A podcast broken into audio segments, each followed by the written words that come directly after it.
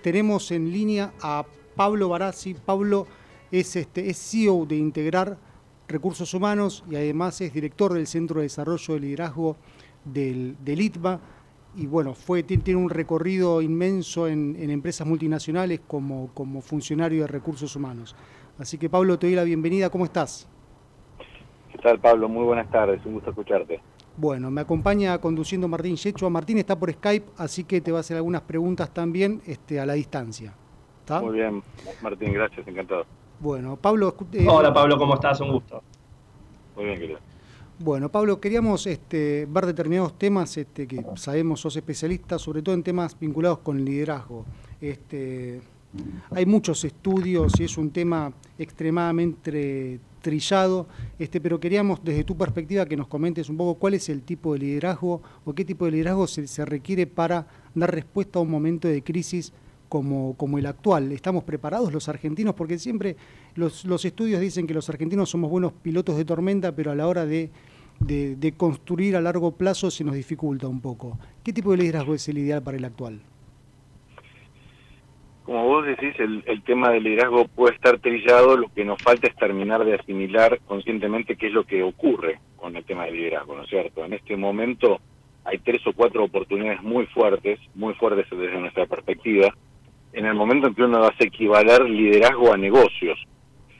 Y lo primero que te digo es, a ver, desde esta circunstancia, digamos, este, esta idea de pausarte un poquito, no dejar de estar activo, pero ser un liderazgo más un líder más reflexivo, eh, un líder donde estar en todo caso remotamente no implica ser un líder distante, eh, ser un líder presente, ser un líder accesible, hay, hay características que tiene, digamos, sobre todo el empresario de esa capacidad de poder estar presente sin estar presente físicamente, que no es algo que sea una competencia fácilmente replicable y lo que nosotros solemos llamar un líder frecuenciado. Hay tres o cuatro cosas, Pablo, que tienen que ver, Martín, que tienen que ver con eh, no frecuenciarse para abajo. O sea, si el, si el líder, y sobre todo el líder organizacional empresario, se frecuencia con pensamientos de, temor, de ansiedad y demás, se frecuencia con corrientes mentales bajas, vamos a llamarlo así.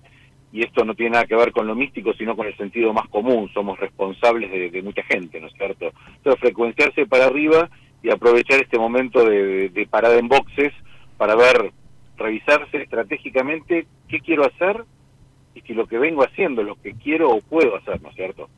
Bien, y ahora, ¿y cómo, cómo se conjuga este tipo de liderazgo con, este, con la gestión del cambio en un momento donde, digamos, todo está cambiando, empezando por, por la modalidad de trabajo, donde naturalmente aparecen resistencias de parte de los trabajadores y también de las propias empresas? Mira, eh, a ver, los procesos de cambio lo que venían ocurriendo hace unos años es que se han acelerado, con lo cual este, lo que lo que siempre veníamos observando como como como con expertise en el tema era nosotros decimos el cambio del cambio, o sea, la velocidad del cambio. ¿Qué fue lo que ocurrió? Y que había muchos que estaban planeando ciertos negocios, ciertas olas y la ola se la llevó puesto un tsunami. Y a partir de ahí no queda otra, y, cuando les digo no queda otra no es un extremo, realmente, realmente es lo que nos está pasando, lo que le pasa a nuestros clientes, este, tanto individual como, como colectivamente, es que llegó el momento de pensar distinto, eh, pensar, pausarse el negocio, la gestión que utilizamos, el tipo de organización que tenemos, es el momento de estar con las personas que queremos y lo primero que uno se tiene que enfrentar, y no es una frase hecha, es consigo mismo. Cuando una persona, un líder, se topa con alguien que no quiere hacer algo, cuando uno mismo no quiere hacer algo, para ser muy simple en términos herramientales y concretos, es porque el líder no sabe, es porque el líder no puede o porque el líder no quiere. Si el líder no quiere, hay que darse tiempo y madurar, lo mismo que si un colaborador, digamos, no quiere, uno tiene que ver, digamos, qué, qué, tiene que hacer y cuánto tiempo tiene para colaborar en acompañar ese querer.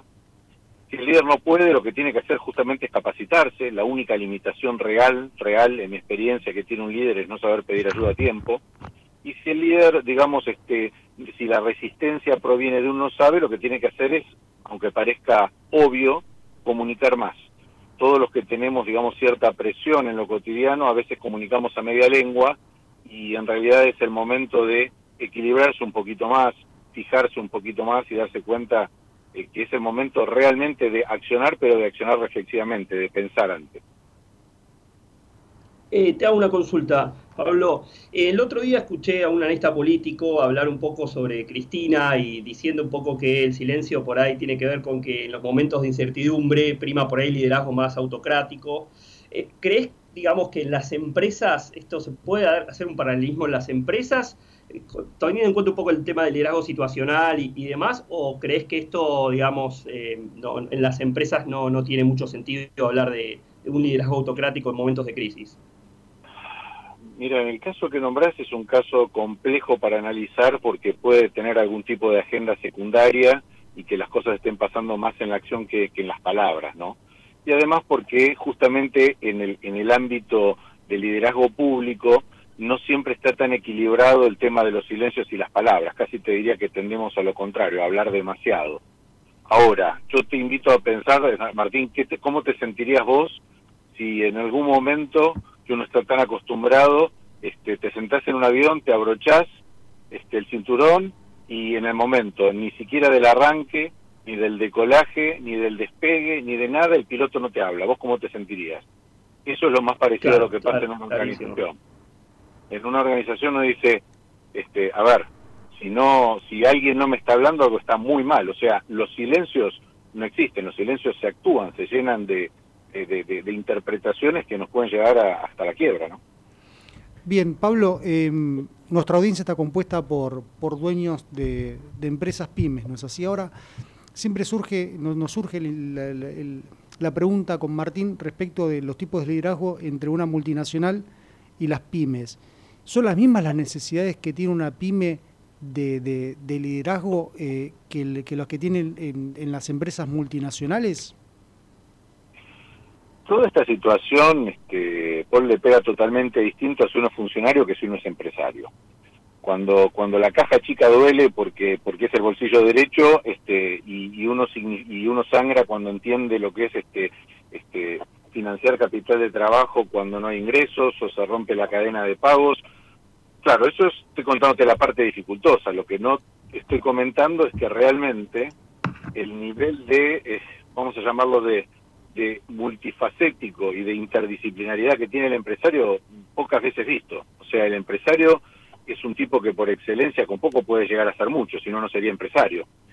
Eh, con lo cual te diría que hay algunos factores que son comunes, puede haber algunos factores comunes, y que la distinción está más en el cómo que en el qué. O sea, uno y otro tienen que comunicar, por ejemplo, pero seguramente este, e, el pyme y el corporativo funcionan distinto en términos de cómo. Esta es, digamos, lo primero que, se me cruza con la primera, con lo que me decís. Yo soy un profundo admirador, digamos, de cómo, este, digamos, este, hasta a través del esfuerzo y de haber acertado bien una estrategia de negocios, este, digamos, un empresario surge. Lo que es interesantísimo es cómo se potencian los empresarios cuando paran en boxes, hacen la pausa, se toman un minuto y, digamos, empiezan a replantearse, por ejemplo, conscientemente la estrategia por ejemplo, en este momento, esto mismo que, que, preguntaba Martín antes, ¿qué cosa querés que se te instale y qué cosa no querés que se te instale, digamos, en este momento? ¿Qué cosa querés aprovechar? Muchas veces un funcionario tiene que pedirle permiso a 10 personas. Un empresario puede tomar la decisión con esa capacidad impresionante de síntesis y de implementación y de transformación de la realidad y puede tener una nave, digamos, de, de calado más pequeño, pero que vaya mucho más rápido que la competencia. Y hay una posibilidad que es para mí central, que es la posibilidad de realmente centrarse definitivamente en el cliente. O sea, desburocratizar todo, centrarse en el cliente que es el que nos da de comer, ¿no? Bien, un, buen mensaje. Me recuerdo una frase de Napoleón que decía en momentos de, extremada incertidumbre, vísteme despacio que estoy apurado. Este, como para bajar un proceso al, al, proceso que vos haces mención este, de tinte más, más, más reflexivo. Tengo la última, bien breve, Pablo, si, si tenés un minuto. Este, si tienen algún estudio, alguna, algún modelo en integrar a propósito de con cuáles son las etapas con las que una empresa debería enfrentar este, una situación de esta naturaleza. Mira, tenemos dos, una que tiene que ver, digamos, tenemos en realidad tres, pero unas que tienen que ver más con lo grupal y otro más con lo organizacional. Y si me permitís voy a ir en orden inverso. Voy a empezar por lo organizacional. Vos claramente en un momento de crisis vos lo que tenés que hacer es, nosotros con mi socio, con, con, Marcelo Padovani, lo llamamos las 5R, tenés que resolver. La primera R es resolver, tenés que resolver lo urgente, sobrevivencia, apuntar los cañones, focalizarte. Segundo, segunda R, resiliencia o resistencia inclusive si querés. O sea, ver cuáles son y tener bien clarito cuáles son los desafíos de corto plazo. Tercera R, regresar. Plantate un poquito, este, detallate un plan de, digamos, de, volver a vos, de volver a lo básico, de qué sabes hacer, cómo lo haces. Cuarta R, reimaginarte un poquito el futuro, dónde querés estar, y luego la última R que es realmente reformar, o sea, pasar de acá para allá. Pero no, ahí sí que realmente se pone muy disfuncional si, el, si la acción, digamos, no está precedida de una reflexión estratégica cortito del modelo de los grupos, que es lo que más nos cuesta a los empresarios, yo digamos te hablo como consultor, pero también como, como empresario, es formar equipos. O sea, la clave de todo esto y de nuestra sustentabilidad está en formar equipos. Y los equipos tienen distintos momentos que se nos mezclan, un momento de vestuario, un momento de entrenamiento y un momento de cancha. Y vivimos en la cancha y no nos hacemos tiempo para el vestuario y el entrenamiento, y es vital. Hay otros momentos más también. Perdón, me, interesa eso que mencionaste, momento de vestuario, momento de entrenamiento y momento de cancha. Este, muy claro para, para bajarlo a la, al, terreno terrenal, digamos, de lo, de lo que acontece en las empresas, ¿no es así? Eh, Súper terrenal y, aplicable inmediatamente. Eh, te lo cuento cortito. Hay cuatro grandes momentos en un equipo que un empresario va formando. El momento de vestuario, el momento de entrenamiento, el momento de cancha y el momento de reconocimiento, recovery o festejo primero, como somos grandes inconformes, el último momento, el momento de, reconocimiento, nunca nos surge espontáneamente. Y sin embargo, es desde ese momento donde vos tirás todo el aceite emocional en tu propio equipo para que se pueda constituir. Momento de vestuario es generar vínculos, es pensar estrategias.